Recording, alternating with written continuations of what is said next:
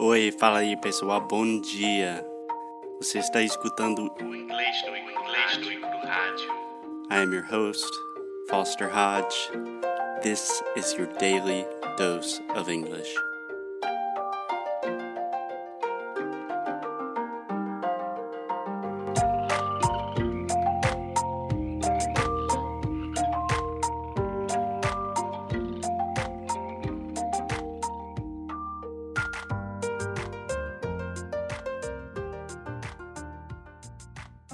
Check, check, one, two. Mic check, one, two.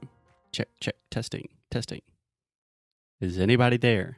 This is so ridiculous. Hey, Alexia. bon dia. Good morning. Happy, happy Monday. Hello, it's already midday here. I'm hungry. Alexia, it does not matter what time of day it is. You are normally hungry. And I'm freezing again, of course. Okay, we have a grumpy Alexia on.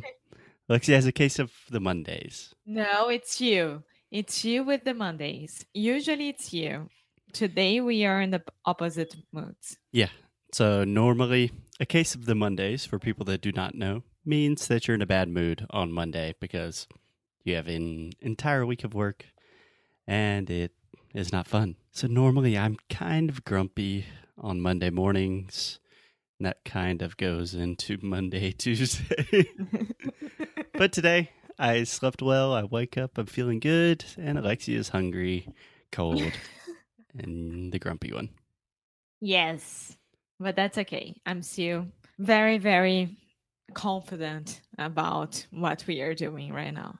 Yes, there's no reason to be grumpy today because we are talking about sounds, the sounds of English. That is our specialty. That is our bread and butter. That is what we love to do more than anything. Isn't that right, Alexia? Yes, it is. Yes. That is why we have a course called Sound School. That is why we focus on pronunciation first. That is why we do everything we do because we love sounds. So today we are going to talk about the basics, the fundamental of sounds in English, but really in general, just this idea of phonetics, phonology, pronunciation, all of these crazy linguistic words, but we will make it simple. How does that sound? Amazing. How does that sound? Whew, I'm good today. I am on fire. I'm in this. Okay, so with what are we starting? we are going to start at the beginning. I think that is the best place to begin. So let me explain just some of the very basics, the very fundamentals. Okay? Okay.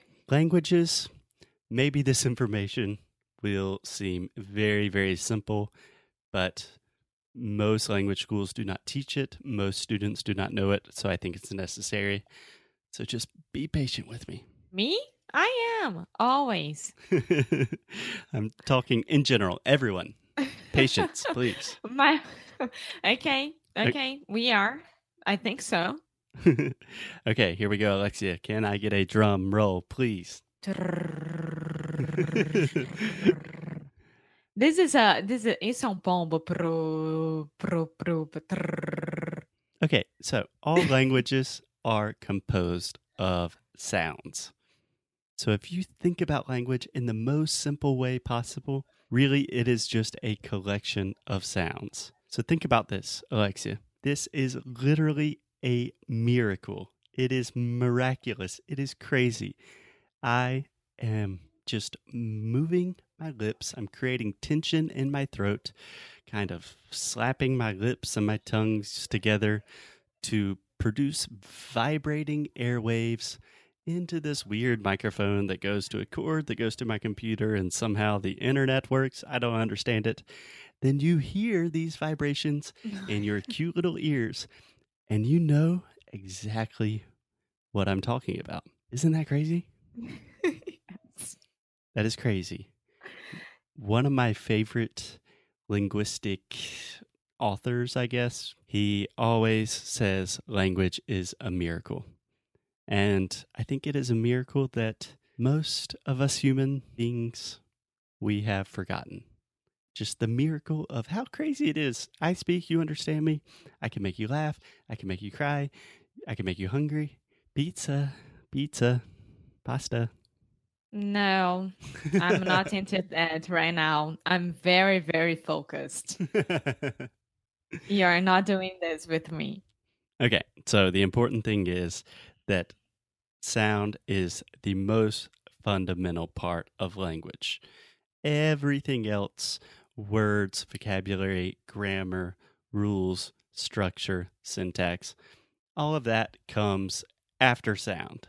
Sound is the start, it is the base, it is the fundamental part of language. Does that make sense? Yes. Cool.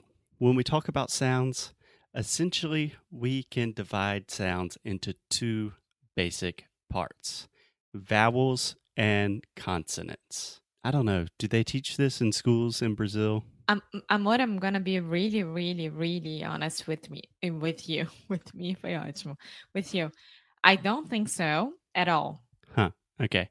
So in American schools, they teach very a very small amount and it only has to do with our writing system.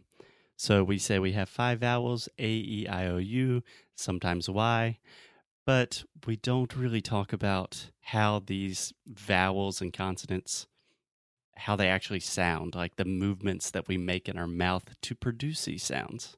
Yes, they teach us like vowel, I, O, consonant, everything that it's not a vowel, but that's it. Okay, cool. So Yeah. the same same bullshit in both of our countries. Cool. So, Alexia, let's start with vowels. First, the pronunciation of vowels. For some reason, Brazilians have a lot of difficulty saying vowel because I think it's just so similar to vogal that a lot of my students say valgal or something like that. But it is vowel. vowel. Perfect. So, Alexia, do you know more or less what a vowel is? And don't feel bad if you don't, because like 99% of my students cannot answer this question. I, O. Sorry? I, O. This is the, these are the vowels that I know. So A, E, I, O, U. Some of those were vowels, yes. Some of them were not, but I think you are on the right path. So let me explain. A vowel is any sound, all sounds in English, in which you are expelling air. So air is pushing out of your mouth or your nose, and nothing is stopping that airflow. So nothing is blocking or obstructing air. It is flowing freely from your body. Does that make sense? Yes. So you're saying that a vowel, qualquer coisa que a gente fale, né? A, a letra, que a gente não impede que o ar saia da nossa boca ou do nariz. Mm-hmm. Okay. Mhm, Basicamente. So, for example, a, like in the word prato or in the word father, the a, a, that is a vowel, right? Yes, it is. Perfect. So you're making a sound and you are not stopping that sound with your tongue, teeth, lips, etc. Okay? Uhum. And we also have consonants. Do you want to take a guess at what consonants are, or do you want me to Uh, explain? Of course, it's the opposite of the vowel. Okay. Um. so we block the airflow. Mm-hmm. Can you give me an example? Pr, prato, pr, pr, prato. Yes. So that is actually a consonant combination, which we call clusters, because you were saying the p and the r sound, saying pra pra.